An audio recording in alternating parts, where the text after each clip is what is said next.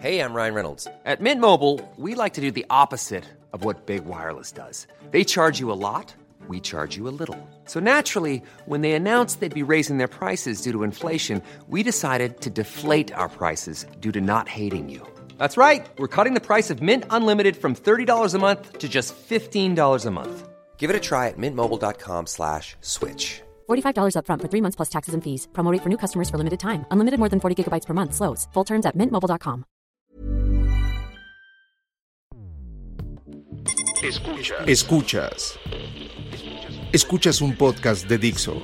Escuchas Fuera de la Caja con Macario Esquetino.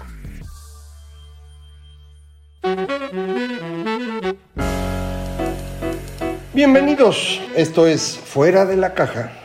Yo soy Macario Esquetino, le agradezco mucho que me escuche. Esta es la emisión número 120 de este podcast. Es eh, ya un buen rato que hemos estado platicando juntos. Eh, nos toca, por ser emisión, para hablar de los temas de largo aliento y nos eh, quedamos en la última ocasión con la promesa de hablar acerca de las maneras como al interior del grupo humano se define el cómo puede uno ir subiendo en estatus. Eh, hemos hablado de manera muy general acerca de las grandes ideas que definen el funcionamiento de la sociedad y de las distintas sociedades que hemos construido los seres humanos y cómo esto determina quiénes están dentro y quiénes no, quiénes forman parte del grupo y, eh, con base en eso necesitamos ahora entender cómo se mueve uno adentro del grupo. Recuerde, como animales sociales que somos, tenemos eh, cuatro necesidades que necesitamos cubrir. Sobrevivir, reproducirnos, pertenecer a un grupo y dentro de ese grupo escalar lo más alto posible. Hay una quinta necesidad que solo tenemos los seres humanos hasta donde entendemos, hasta donde yo entiendo, eh, que es la necesidad de evadir la muerte, porque somos los únicos que nos damos cuenta que vamos a morir. Otras especies eh, se dan cuenta que muere alguien de su grupo, pero no, de ahí no deducen que ellos mismos van a morir. Usted sí, usted sabe que se va a morir, no, no quiere pensar en eso, pero sabe que va a morir y, y no quiere. Nadie quiere morirse. Entonces queremos evadir la muerte y para evadir la muerte lo que hacemos es ir construyendo soluciones eh, que tienen que ver con eh, la trascendencia, con eh, precisamente sobrepasar la muerte, escribir libros, tener hijos, construir cosas, hacer obras de arte, algo que nos permita seguir vivos cuando ya no estamos vivos, al menos para un cierto grupo. No sé si usted vio la película que se hizo tan famosa acerca del Día de Muertos, de dibujitos, de caricaturas. Yo soy fan de las películas de, caricaturas y, en esta eh, película eh, la clave es que, alguien siempre se acuerde de quien ha muerto. Y mientras es así, pues eh, los muertos no se mueren por completo. Eh, entonces, un poco en esa lógica es como funcionamos y tratamos de sobrevivir la muerte eh, evadiéndola de esta manera. Eh, nuestras formas de evadir la muerte han ido evolucionando conforme vamos construyendo sociedades más grandes que requieren mecanismos más complejos para garantizar la cooperación. Al respecto, eh, hay un artículo que acaba de salir hace muy poquito, es un artículo técnico eh, en el Annual Review of Psychology eh, de este profesor Joe Henrich, del que ya le he comentado porque él es el creador de la frase esta o del acrónimo WIRD, que en inglés significa occidental, educado, de país industrializado, rico y democrático. y él afirma pues que esta forma de de funcionar en estas sociedades occidentales, educadas, industrializadas, ricas y democráticas, es muy distinto de cómo los seres humanos han funcionado la mayor parte de su historia. Recientemente escribió un libro que también creo haberle comentado, eh, The Weirdest eh, People in the World, eh, acerca de, cómo se fue construyendo esto específicamente en Europa. Este artículo que acaba de salir de Henrich y un coautor que ahorita no recuerdo el nombre, pero luego se lo digo bien, trata de identificar los mecanismos de de colaboración, de cooperación que tenemos que ir construyendo los seres humanos. Eh, en mi opinión, estos instrumentos de cooperación funcionan eh, de una manera más o menos clara, se van construyendo en etapas. El primer mecanismo construido en nosotros por la naturaleza es un mecanismo para evitar el famoso dilema del prisionero o el juego de la casa del ciervo, dos tipos de eh, juegos que se analizan en esta disciplina que se llama teoría de juegos, de por qué la gente tiende a no cooperar o cómo se puede hacer para que sí coopere. Eh, y lo que sabemos es que en el dilema del prisionero uno puede lograr la cooperación de los participantes y obtener el mejor resultado posible bajo dos condiciones. Una, que el eh, juego no se acabe, puede ser infinito o al menos que uno no sepa cuándo va a acabar. Y la segunda es que eh, podamos recordar cómo fue que actuó la otra persona en ocasión anterior que jugamos juntos. De manera que lo que uno tiene que hacer para ser exitoso en este juego del dilema del prisionero consiste en cooperar siempre la primera vez que uno actúa con otra persona y de ahí en adelante repetir lo que esa persona hizo con nosotros en la ocasión anterior. Si cooperó, vamos a cooperar. Y si nos hizo trampa, vamos a hacerle trampa. Y esa estrategia eh, es la que mejor funciona eh, para eh, este tipo de, de, dilema. Esto lo describe muy bien Robert Axelrod en un libro que se llama The Evolution of Cooperation, que se publicó en 1986. Desde entonces nos queda más o menos claro que por ahí va el asunto. Y esto lo que significa es que en grupos pequeños, pequeños significando estos grupos menores a 150 individuos, los seres humanos podemos funcionar así. Nos acordamos, pues, aquel cómo nos trató la vez pasada y aquella, pues, si cooperó o no cooperó y, y sabemos cómo responder y funciona bien. Pero si el grupo crece,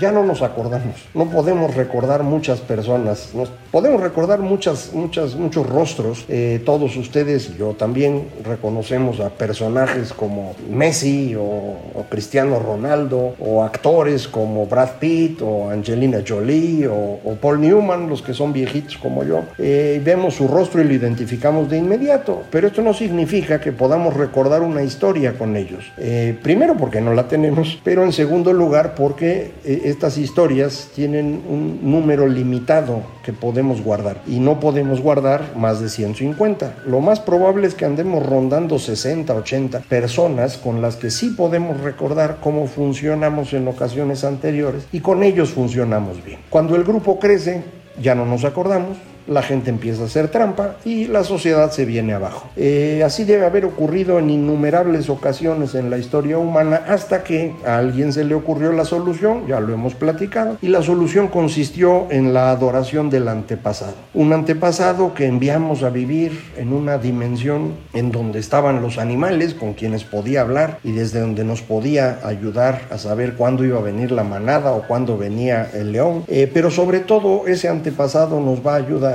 a confiar más en la gente, en, un grupo más amplio, en todos aquellos que son descendientes de este antepasado, en quienes podemos confiar ahora. Eh, y podemos confiar porque sabemos que el antepasado ahí está.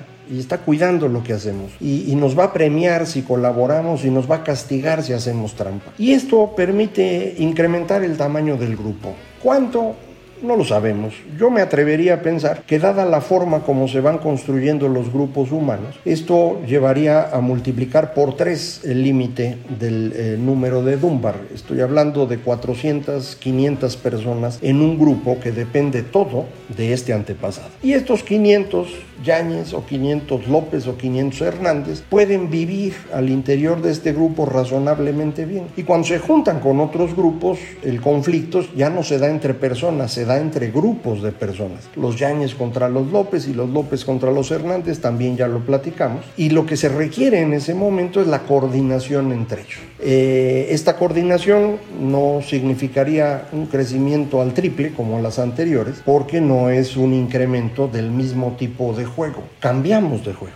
Ahora lo que necesitamos ya no es esta tercera parte que resolvió el dilema del prisionero, como fue el caso del antepasado, sino un metajuego en el cual los grupos juegan primero y al interior del grupo se aplica el juego que estábamos analizando previamente. Eh, esto significaría que podríamos vivir en grupos de 2.000, 2.500 personas que curiosamente, rondan el tamaño de las ciudades que existían más o menos hace 8.000 años. Eh, y ahí va, ahí vamos funcionando de acuerdo a esta lógica, eh, bajo estas ideas que van creciendo y que, insisto, tienen que ver con los mecanismos de cooperación que tenemos. Y aquí eh, se define cómo deben funcionar las personas. Y las personas deben funcionar de acuerdo a la lógica sobre la cual se creó el grupo. Si el grupo está creado dependiendo del antepasado, lo que necesitamos es identificar qué personas están más cerca de ese antepasado pasado, porque esas personas van a ser los líderes del grupo. El Big Man, como le dicen los estudiosos eh, de la antropología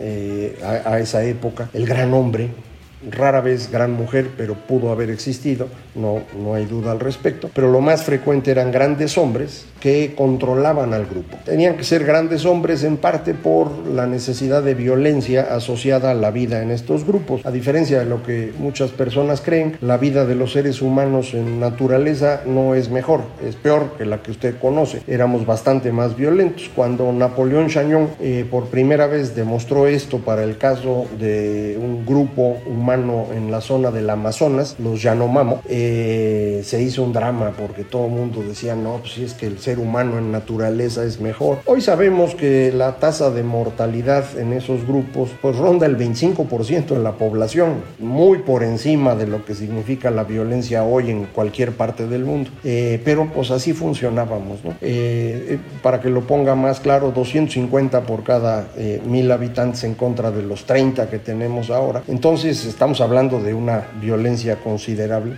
Y es que no es fácil funcionar en estos grupos eh, que están prácticamente al borde de la supervivencia eh, y que se están enfrentando a amenazas continuas de otros grupos que les quieren robar el espacio donde ellos cosechan o donde cazan a sus manadas o quieren robarse a las mujeres o a los niños. Y entonces, bueno, pues se, requiere un cierto tipo de fuerza para mantener esto funcionando, eh, que hoy nos suena salvaje, pero bueno, estamos hablando de cómo funcionábamos hace muchos miles de años. Conforme vamos avanzando, insisto, este funcionamiento al interior del grupo va a requerir comportamientos diferentes. Eh, ya no necesita usted ser el más violento o el más hábil cazador, sino el que mejor resuelve los conflictos. Eh, y esto va a ser cierto conforme empezamos a vivir en grupos más grandes que ya requieren varios niveles de solución. No nada más el nivel de solución básico que era acuérdate cómo te trató aquel. No el siguiente nivel de acuérdate de quién es descendiente este, de qué clan viene. El siguiente nivel del ojo por ojo y el diente por diente. Y el siguiente nivel en el cual necesitamos ya construir un Estado. Es decir, un grupo especializado de personas que van a hacerse cargo de la administración administración de la sociedad y de la administración de los conflictos al interior de la sociedad. Aquí yo estaba atorado y no entendía eh, cómo resolver esto porque a la hora de revisar la historia no me cuajaba ninguna de las dos áreas en las cuales dividimos tradicionalmente la historia antigua, eh, la edad de bronce y la edad de hierro.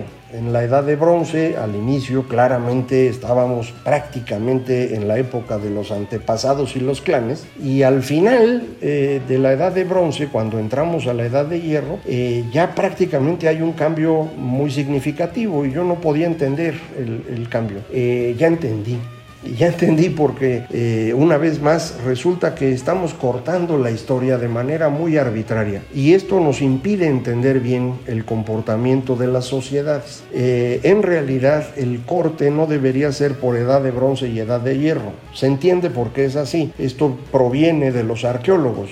Eh, recuerde usted, estamos hablando de edad de bronce del 3900 al 1200 a.C. y edad de hierro del 1200 al 600 a.C. cuando ya le llamamos antigüedad clásica. Eh, eh, es un periodo muy largo en el cual pues hay algunas cosas escritas, pero no muchas, no crea usted. La mayor parte de lo que se escribió acabó destruido en el tiempo. Nos quedan las cosas que se escribieron en piedra, alguna cosa en papiro que se quedó en, en Egipto y por la resequedad del terreno ha sobrevivido, cosas que han copiado otros, pero o si son copias no sabemos qué tan cierto es lo que se copió. Entonces la información es muy escasa, de manera que la mejor forma de entender esa época es hacerlo con base en los restos que nos dejaron. Y por eso la edad de bronce. Es cuando los restos son esencialmente de herramientas hechas de bronce, a diferencia del momento anterior que no existía el bronce, existía la piedra y se llama neolítico, y a diferencia de lo que ocurre después, a partir de 1200, lo que existe en abundancia es hierro. Ya existía desde antes, pero no en abundancia. 1200 empieza a haber abundancia de hierro y decimos, bueno, ahí le cortamos y ahora todo lo que sigue será de hierro. El asunto es que eso no nos ayuda a entender eh, ya platicamos aquí en algún momento eh, cómo las sociedades de Grecia y Roma eran esencialmente esclavistas. No ha habido muchas sociedades esclavistas en la historia humana y, eh, mm, Moses Finley, uno de los grandes expertos en los griegos, afirmaba que uno podía identificar cinco sociedades esclavistas en la historia humana, Grecia, Roma, en esa época que estoy comentando, y en la época moderna, siglo XVI al XVIII, XIX, eh, Brasil, Estados Unidos y el Caribe. A la hora que uno empieza a buscarle con un poquito más de cuidado, encuentra que el esclavismo no arranca con Grecia y Roma. El esclavismo arranca en el periodo intermedio de Egipto y se desarrolla de manera eh, verdaderamente importante en el llamado Reino Nuevo de Egipto. Estoy hablando del 2000 antes de Cristo, el intermedio, y 1600 el Reino Nuevo de Egipcio. Eh, eh, esto, esto significa 400, 800 años antes de la Edad de Hierro. y aquí es donde me doy cuenta del problema. En realidad el gran cambio ocurre alrededor del 2200 antes de Cristo y este gran cambio es producto de un cambio climático significativo. Y esto confirma una idea que creo que ya había comentado con usted. Eh, los cambios sociales importantes hasta al menos la llegada de la imprenta son todos asociados a cambio climático. Eh, existe una cosa que se llaman los eventos Bond por el personaje que propuso esta idea en 1997, un estudioso que juntando información climática de distintas partes del mundo, llega a la conclusión que hay algunos momentos en los que el golpe climático es realmente fuerte. 8.000 años antes de hoy, 6.000 años antes de hoy, 4.200 años antes de hoy, hay eventos de este tipo. Esos tres que le acabo de comentar definen los grandes movimientos humanos que tuvimos en la zona del Mediterráneo, que es la base de lo que entendemos como historia hasta este momento. Eh, en el 6000 a.C., hace 8000 años, se reseca todo el Sahara se convierte en desierto, que no lo era, mueve a la gente hacia el Nilo, esto genera una gran presión de población en esa región y en el eh, 3900 antes de Cristo, 5900 antes de hoy, el segundo evento Bond da origen a lo que llamamos Egipto, la civilización, el viejo imperio. De hecho, las dinastías míticas del, del imperio egipcio. 4200 eh, años antes de hoy, 2200 antes de Cristo, viene el otro golpe que va a significar el fin del viejo imperio de Egipcio, el periodo intermedio y el eh, arranque de este eh, gobierno, digamos, intermedio de Egipcio, de Egipto, perdón, que va a tener una forma bien diferente en términos religiosos y de organización social de lo que era el Egipto anterior. Pero para los que no somos expertos en el tema, Egipto nos parece una sola cosa. Y se nos olvida que ese Egipto que nos parece una sola cosa eh, va a existir durante dos mil años. Si hoy usted tomara país que le guste y trata de tener dos mil años de historia de ese país, eh, difícilmente va a encontrar algo más o menos estable. Va a encontrar cambios brutales al interior. Del país que le guste, Italia, que pues dice uno, ha durado mucho, ¿no? Pues si hace dos mil años estaban los Césares, 400 eh, años después ya no había nada, en el 800, eh, 900 empiezan eh, los gobiernos en esa región de normandos, de vikingos, de personas que vienen del norte. poquito después el gran conflicto para determinar quién manda, si el Papa o el emperador, las guerras entre el Papa y el emperador, la construcción de las repúblicas romanas, perdón, repúblicas repúblicas italianas en el siglo XIII, XIV, XV, Renacimiento, eh, y la Italia que usted conoce se funda pues, en 1870. Entonces es un proceso totalmente diverso, pero cuando hablamos de Egipto pensamos que es lo mismo.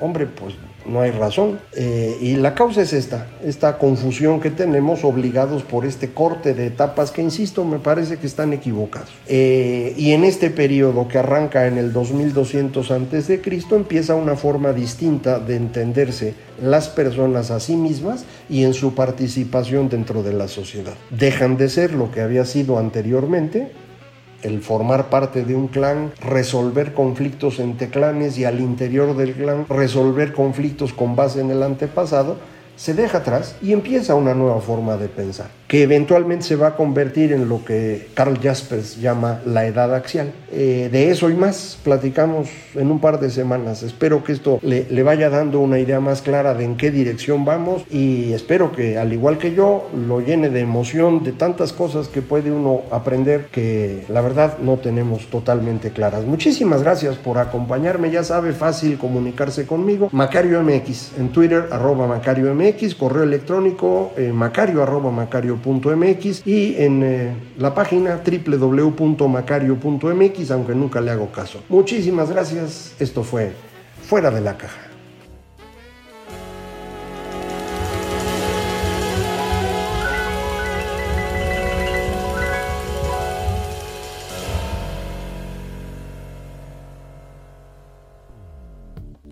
Dixo presentó Fuera de la caja con Macario Esquetino.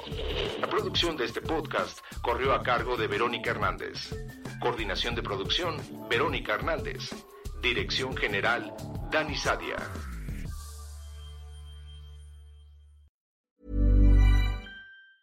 Hi, I'm Daniel, founder of Pretty Litter. Did you know cats tend to hide symptoms of sickness and pain? I learned this the hard way after losing my cat, Gingy. So I created Pretty Litter, a health monitoring litter that helps detect early signs of illness by changing colors, saving you money and potentially your cat's life. Pretty Litter is veterinarian developed, and it's the easiest way to keep tabs on your fur baby's health right at home. Go to prettylitter.com and use code ACAST for 20% off your first order and a free cat toy. Terms and conditions apply. See site for details.